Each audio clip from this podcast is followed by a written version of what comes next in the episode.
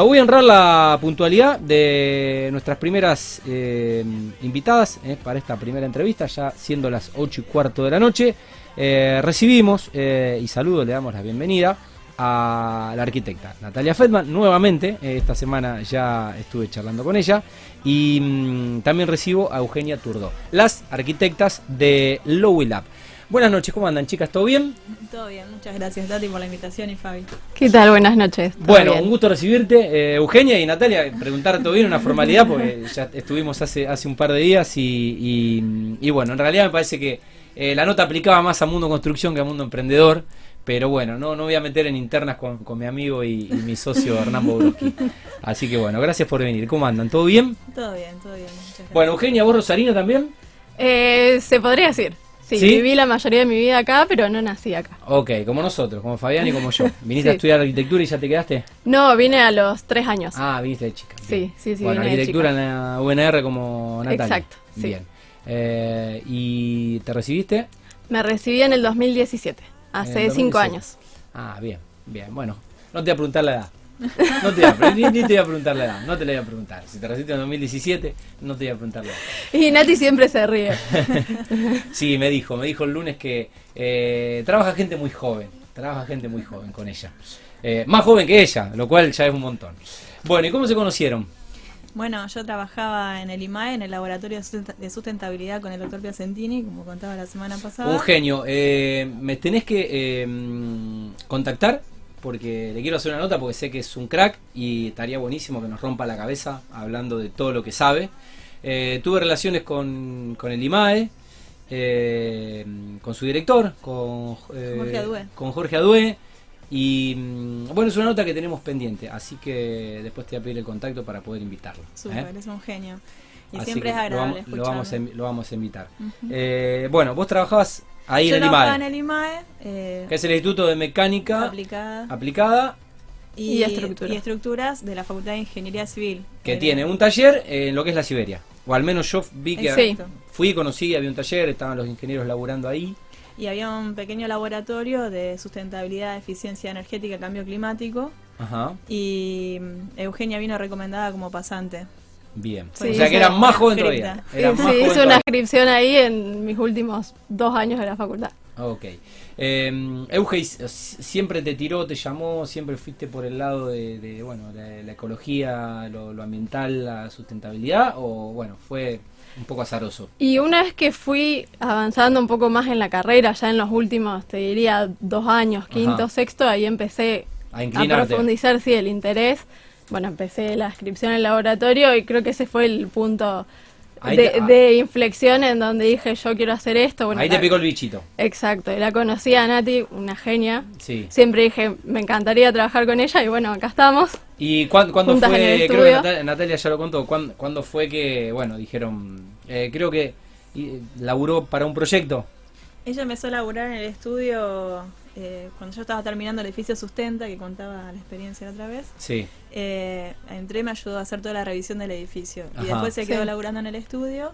Y, bueno, esto, o sea, el estudio, estudio Feldman se llamaba, empezó en el 2011. ¿Era tu estudio? Era mi estudio, mm. junto con Ariel Ibarra, que ya éramos socios.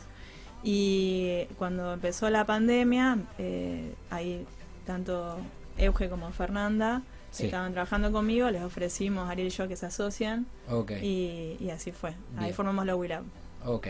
Bueno, y mm, eh, Lab, o sea, nace ahí, nace en plena, en, plena pandemia y, o sea, ¿cómo, ¿cómo, fue un poco la, la, iniciativa o, o, la intención eh, o el propósito, si se quiere?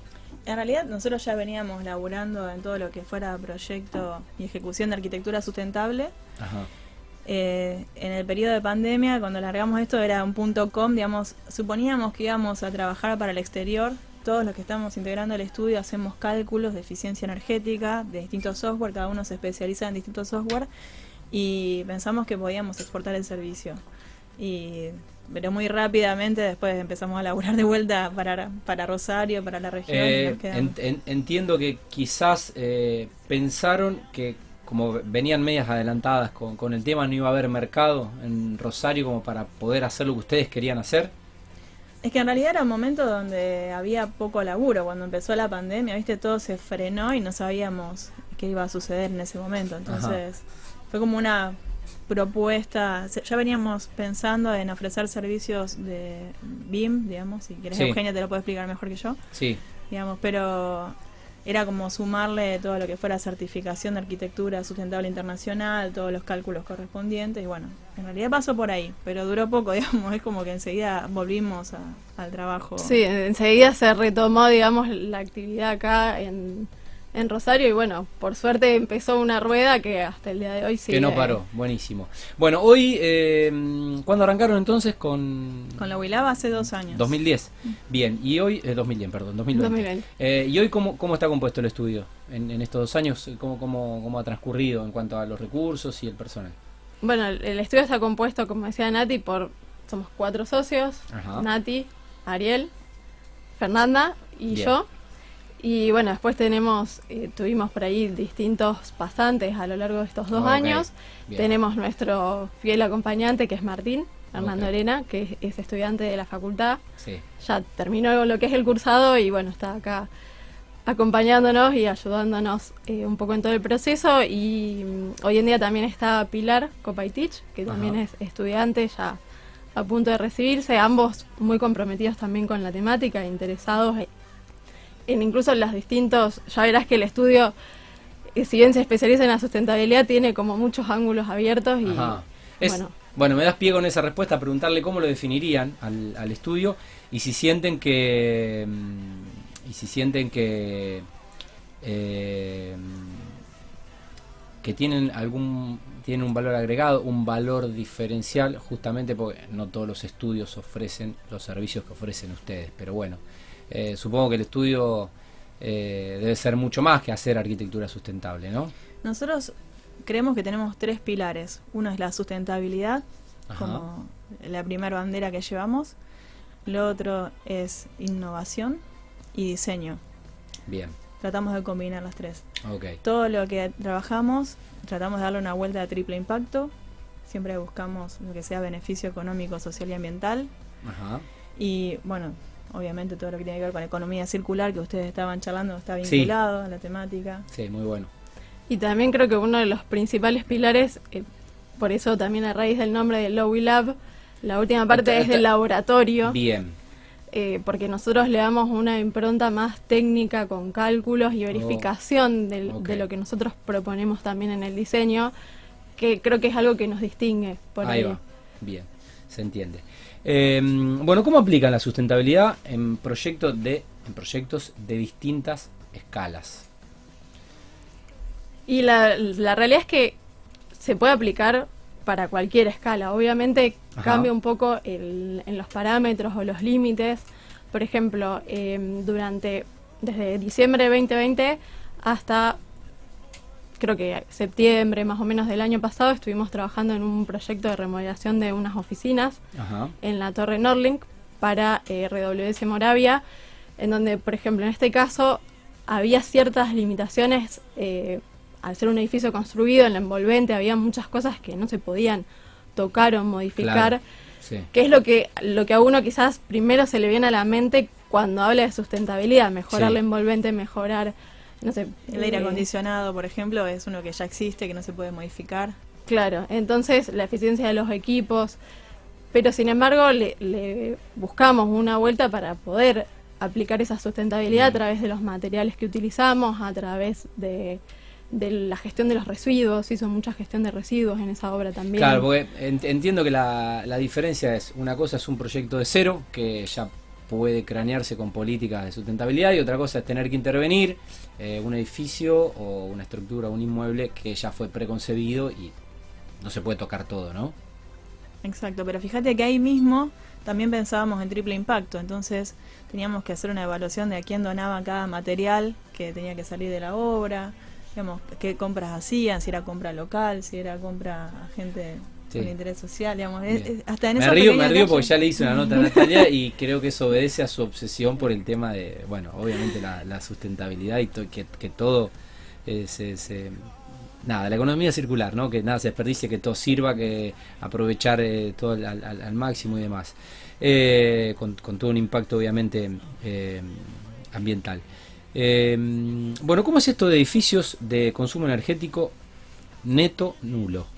Bueno, eso es una certificación de la Unión Europea eh, ya está vigente a partir del 2020 y tiene una política, digamos, de, de, bajar el consumo de energía de edificios. Para el 2030, digamos, tiene cada, país de la Unión Europea va como tomando un, horizonte de cuánto va, de cuánto ser más eficiente en, el consumo de energía de calefacción, refrigeración, iluminación y agua caliente sanitaria. Bien.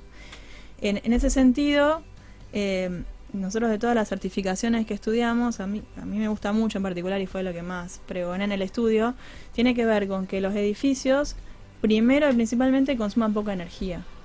No basta suponer que uno va a tener una, una planta de paneles solares o de eólica y con mm. eso ya va a suplir todo lo que sucede en el planeta. Digamos, lo que necesitas es que cada vez se consuma menos energía. Claro.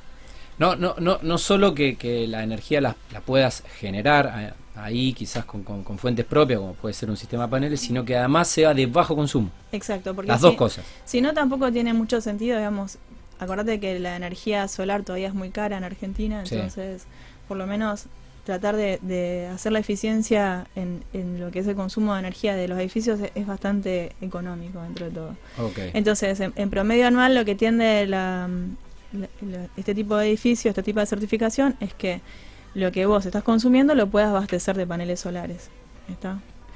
Em, en ese sentido, nosotros trabajamos primero en lo que es el diseño bioclimático, que el edificio esté bien posicionado frente al clima. Después trabajamos en mejorar la aislación térmica de paredes, pisos, techos y vidrios. Y después trabajamos en lo que son equipos y sistemas, que sería, por ejemplo, que son, sean aire acondicionado eficiente, iluminación eficiente, un poco por ese sentido. Y recién ahí incorporar energías renovables, tanto lo que es solar térmica, como podría ser agua caliente solar, y solar fotovoltaica como generación de energía. Ok. Bueno, el trabajo del edificio de oficinas eh, ARCOM, ¿digo bien? Sí. Bueno, ARCOM es una empresa eh, rosarina que se dedica principalmente a grupos de electrógenos, también tiene parte de energía solar dentro de su de lo que hacen de, de, digamos, de venta y de instalación. Y nos llaman para hacer sus oficinas eh, con, esta, con esta forma de laburo, digamos, que sean tendientes a net cero. O sea, net cero es cuando vos llegás al equilibrio entre lo que producís de energía y lo que consumís. Okay. Y para eso, bueno, estuvo muy bueno el desafío. Iba a ser lo primero en Rosario que, pudiera ser así. Y ¿Iba a ser o va a ser? Es, ya es. Ya, ya es, ok. Estamos hablando del 2016. Ah, ok, ok ya está construido, terminado, funcionando y digamos la en secuencia tendrían que ir agregándole más paneles solares, pero ya abastecen mucha de la energía. O sea que labura, usted labura en el primer proyecto eh, Net Zero net cero, exacto. En realidad es tendiente a Net Zero, o sea, a medida que vayan incorporando más energías renovables va a ser cero. Perfecto. Pero en principio lo, van a ir bajando a cero. Exacto. Muy bueno. Em, bueno, y el proyecto para Vial Santa Fe, eh, autopista de carbono neutral, la verdad que para mí toda una sorpresa.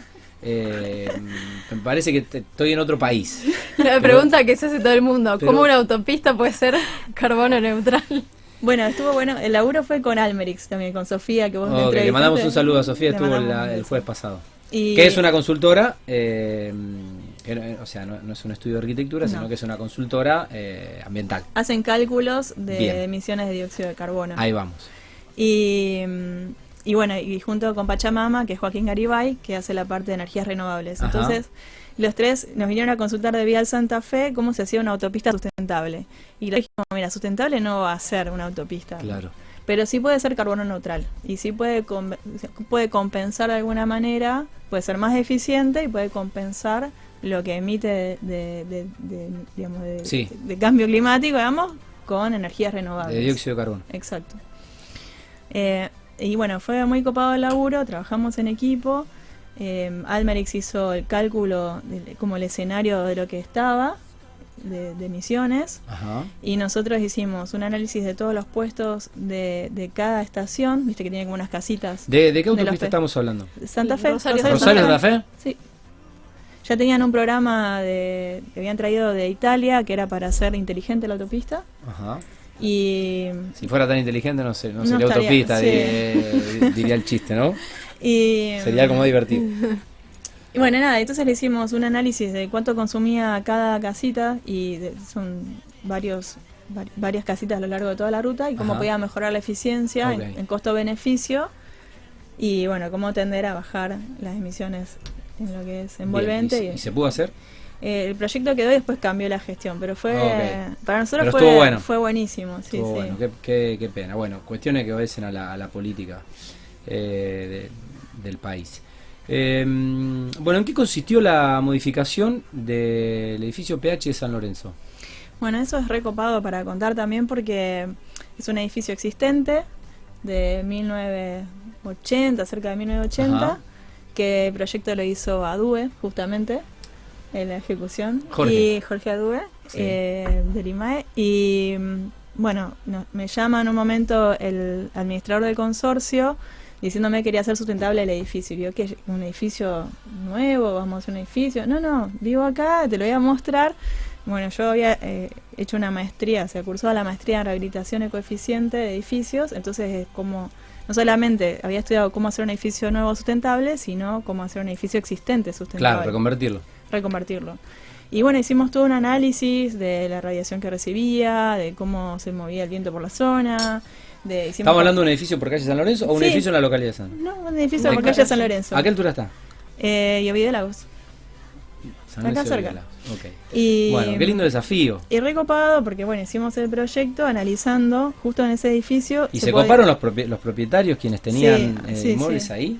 Sí, sí, estaban todos recopados. Aprobaron el anteproyecto y el proyecto. Ahora está a la espera de ejecución. Qué bien. Pero bueno, eh, la idea era que justo en ese edificio se podía construir un piso más. Entonces, analizar con los propietarios, hacer un fideicomiso y construir dos monoambientes en una de las torres y con la plata que ganaran de esos monoambientes hacer la inversión en toda la mejora. Ahí los convencieron. Y hacer una terraza adelante con paneles solares, con agricultura urbana, con, con una parrilla, con un... Ahora entiendo por qué se coparon. Sí, sí, eso ah. fue lo que, este, lo que los convenció. ahora, entiendo. Y estuvo bueno el hecho de que estuviera Due porque él había hecho el cálculo del edificio y le preguntábamos, nuestro ingeniero le preguntó si podíamos poner, eh, si podíamos hacer una terraza jardín y nos dice, no, no, dice, se cae la losa de la terraza. O sea que hay que tener mucho cuidado cuando se trabaja en rehabilitación. Tenemos que hacer una estructura que apoyara sobre las columnas perimetrales y hacer agricultura urbana. Pero bueno, también son desafíos, fíjate que son desafíos bastante extraños para arquitectos. Totalmente, totalmente. Em, bueno, hablemos un poco, hace un rato decías, eh, la energía solar todavía es cara en Argentina, pero bueno, hablemos un poco de costos y de, los beneficios de, de la innovación, de se, ha acelerado el paradigma del avance, lo que hoy se consigue en un año, a, tiempo atrás se conseguían 10 o más atrás teníamos que esperar 50 años para evolucionar en alguna industria. Eh, creo que la vacuna del COVID pone un poco, reconfirma un poco esto, ¿no? De, de, lo, que ha impactado la ciencia y la tecnología. Eh, bueno, y con ello eh, algunas situaciones vanguardistas. Pero bueno, es un país eh, que no puede acceder quizás como otros a, los materiales, eh, no, es, no, es, un país que tenga la, importación eh, tan abierta. Entonces, bueno, ¿hasta dónde es, es una inversión? ¿Hasta dónde se puede capitalizar eso que se invierte?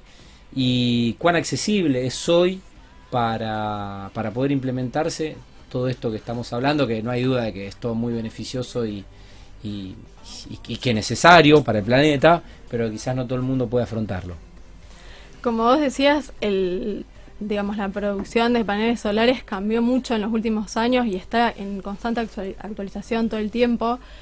Em, lo que siempre le decimos también a los clientes es que no es algo que tengan que hacer todo junto y todo ya. Bien. Si uno lo piensa, eh, quizás en, como decía Nati antes, en el caso de ERCOM, la cantidad de paneles solares que uno necesita para llegar a un edificio eh, de energía neta cero. Por ahí son muchos paneles y la inversión termina siendo algo grande. Se puede hacer en fases o en, etapas. Se puede ir haciendo en fases o en etapas y empezar con un solo panel y poniendo un gran inversor que para no tener que estar cambiándolo más adelante, que es el equipo, digamos, que convierte la energía y después ir agregando. Obviamente hay clientes que están súper convencidos también por una cuestión de ideología y dicen sí, vamos a hacerlo. Y otros por ahí que lo ven del lado económico hoy en día no sé si es una inversión tan rentable a corto plazo, pero en un plazo medio sí se puede recuperar la inversión con el consumo energético que digamos que uno se va a ahorrar en la factura de, luz a fin de mes, digamos. Sin dudas. Em, bueno, geotermia. ¿Qué es la geotermia? la geotermia es un sistema de aire acondicionado que una vez que se instala es gratuito prácticamente. Consta de, en principio lo que estamos haciendo en Rosario, bueno, en Roldán precisamente, es em, enterrar unos tubos, tiene un ingreso de aire, se fuerza ese aire a través de unos tubos enterrados y luego ese aire sale a una temperatura más cerca a la promedio anual. En Rosario la temperatura promedio anual oscila entre los 17 y 18 grados. Entonces, en verano vas a tener una temperatura, te puede bajar tranquilamente 8 grados la temperatura exterior cuando la ingresas a tu, a tu casa. Bien. Es simplemente unos tubos con ventiladores y filtros que fuerzan aire y entre. Bueno, y ahora uno de nuestros clientes nos, nos pidió hacer este sistema de aire acondicionado y estamos fascinados, tanto él como nosotros. Ya habíamos hecho una experiencia en Entre Ríos desde el laboratorio, en una casa aislada de la red y la casa en diciembre le bajaba 8 grados. O sea, imagínate, afuera hace 32 grados, 8 grados menos dentro de tu casa, está súper confortable. Bien. Y, lo, propio, y, lo propio en invierno, digamos. Ok, ¿y el consumo cómo es? El ventilador. O sea, consume lo consume un ventilador, nada que ver con lo que es el consumo de un aire acondicionado. No, es muchísimo menor. Obviamente también este tipo de digamos, de, sistemas de climatización requieren un acompañamiento en la tecnología constructiva. Bien, ¿y el sistema es, eh, cómo es el sistema? ¿Es un sistema... En este caso... ¿Es caro? ¿Es relativamente pagable? No, en este caso fueron ladrillos de hormigón celular curado en autoclave, que es algo completamente común. Ajá. Pero nosotros pedimos que sea de mayor espesor para que llegue a una mejor tramitancia térmica. Bien, digamos que el sistema, o sea, es absolutamente... Eh, sí, se puede hacer, tranquilamente. Es algo... Baja tecnología. Completamente normal. Baja tecnología, bajo costo y, bueno, eh, menor consumo. Digamos, cierra por todos lados la, la ecuación. Está buenísimo, hay que tener el espacio en el terreno para hacerlo también. Ajá. Pero bueno, en este caso, el, o sea, nosotros tenemos esa clase de clientes que les gusta experimentar. ¿Qué es para, para casas? para Puede ser para una empresa. En principio. Eh, en, un edificio no aplica. En realidad, en edificios aplica, pero se usa otro tipo de ingeniería. O sea, en vez de ser caños enterrados, claro. Eh, son sondas, digamos, son. Depende de la zona también. Sí. Eh, pero es, es, más, es más practicable quizás en, en, una casa de fin de semana, en una casa que tenga un terreno. Para una casa chica es mucho más fácil que para que para un edificio. Se puede hacer para un edificio, pero necesitas como más superficie de tratamiento del aire, más, más ventilador. se puede hacer. Claro, necesitas más superficie. Se puede hacer en vez de en horizontal, en profundidad, digamos. Pero siempre es más fácil hacerlo en horizontal y no con tanta profundidad. Acá, por ejemplo, estamos llegando entre 2 y 3 metros de profundidad. Ajá. Y la verdad que estaría bueno que después vean las fotos de lo que es, porque está increíble. Sí, las fotos y bueno, cuando esté en funcionamiento, a probarlo. Todos los sensores. Bueno, eh, hablemos eh, de estas certificaciones de, arquitectura sustentable. Eh, hablabas de, Europa, pero bueno, a nivel local. A nivel local tenemos en Rosario la ordenanza de eficiencia energética, que es obligatoria para todo permiso nuevo de obra de mayor de 300 metros de dependencia en adelante. Eh, eso tiene una exigencia de aislación térmica en paredes, pisos, techos y vidrios y una protección de, ventana de la radiación según la orientación.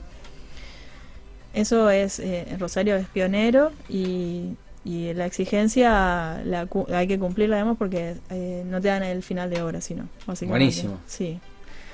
Está bueno, digo, Está bueno y está vigente del, 2013 hasta acá, o sea que ya hace varios años que se viene dando. A nivel nacional, el, etiquetado de vivienda es este es como el etiquetado de los electrodomésticos que van de la A a la G. Sí. Y bueno, donde A es más eficiente y G menos eficiente y eh, califica las viviendas según el consumo de calefacción, refrigeración, iluminación y agua caliente sanitaria. Bien. Eso está en vigencia, pero entra, digamos, o sea, es como que existe ya la certificación, nosotras dos somos etiquetadoras, pero entraría en vigencia en el 2028 en la provincia de Santa Fe. Eso lo que va a hacer, falta bastante, pero a futuro la idea es que entre el etiquetado dentro de la escritura traslativa. Entonces cuando vos vendes tu, tu casa o querés alquilar tu casa, la etiqueta también te va a valorizar. Perfecto. La idea de eso es que el, digamos, el mercado también se vaya ayornando a estas cuestiones y que la gente... Que no sea lo mismo de que una casa tenga la etiqueta A que tenga la G. Claro, entonces que la gente misma lo empiece a pedir y lo empiece a valorar. En este momento es, eh, es voluntario, no es como el otro que es obligatorio, es voluntario y es solo en vivienda, por ahora. Bien. Pero es muy interesante. Y después a nivel internacional hay más de 400 certificaciones. hay un montón de certificaciones. Nosotros trabajamos en, en algunas más de origen eh, inglesa o de Estados Unidos o esta europea que nos gusta mucho, digamos. Y, y en realidad acá las más populares en Rosario son la LEED y la Edge. Acá hay varios edificios ya certificados LEED como el edificio de la segunda, por ejemplo. Sí, eso les iba a preguntar. Bueno, el edificio de la segunda lo conocí ahora hace un, hace un mes, me pareció impresionante. Eh, ustedes ahí hicieron un servicio de, asesoría. Nosotros sí, eh, ya fue hace muchos años, en el 2014, 2013-14, no, llama a la segunda, yo estaba en el laboratorio del IMAE y le llama a los chicos del laboratorio de la UTN y los chicos del laboratorio nos invitan a participar en el proyecto para la segunda.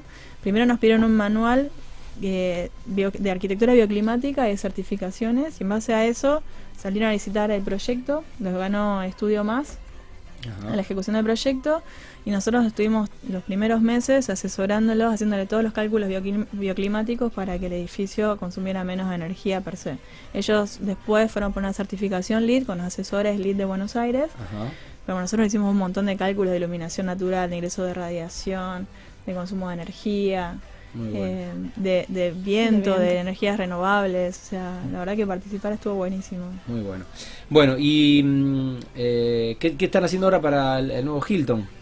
El Hilton nos llama Argenway, la desarrolladora, para, para asesorarlos en todo lo que es sustentabilidad. Para la torre del edificio y las viviendas, todo el, el espacio.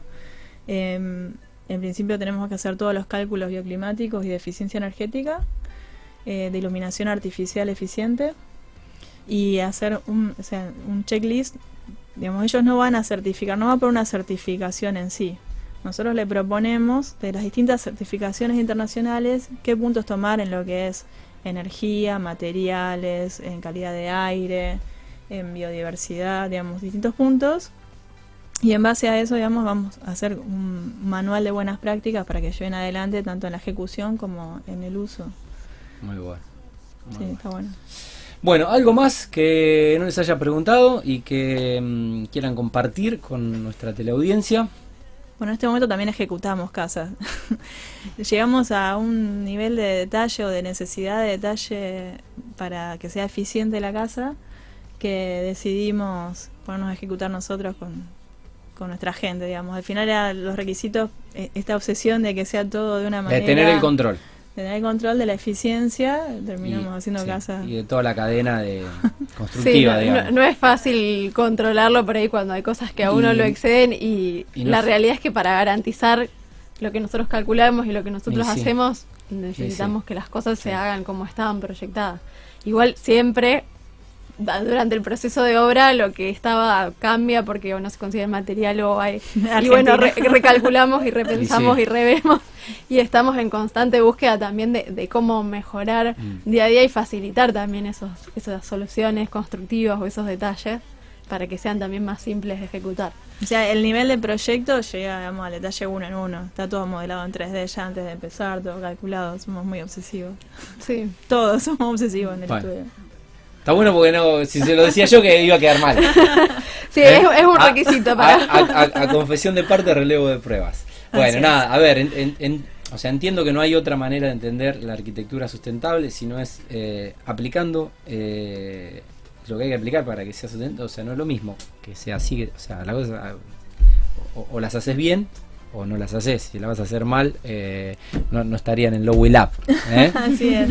Así que bueno, se entendió, se entendió. Aparte de la segunda nota que hago con, Natalia.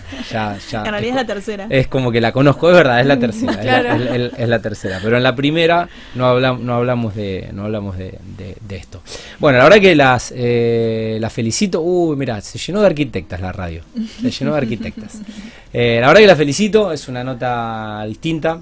Eh, está buenísimo que, mm, que, haya estudios como el, como el de ustedes, eh, que bueno, la gente joven derrame esta, esta cultura de eh, que el planeta hay que cuidarlos en todo momento y, haciendo todo lo que lo puede llegar a impactar. no es ni más ni menos que, la vivienda. Así que mm, felicitar, felicitarlas y hagan extensivo obviamente a, al resto del equipo eh, y a los socios eh, y las socias, que no, no, no los pudimos recibir a, todos. Renovaremos la invitación para la próxima. Muchas gracias, Euge, un gusto conocerte. Igualmente, gracias a vos por la invitación. Bueno, eh, son las nueve menos cuarto. Pali, nos vamos a la primera pausa después de lo que fue la charla con las arquitectas Eugenia Turdó y mm, Natalia Feldman. Gracias, amigo.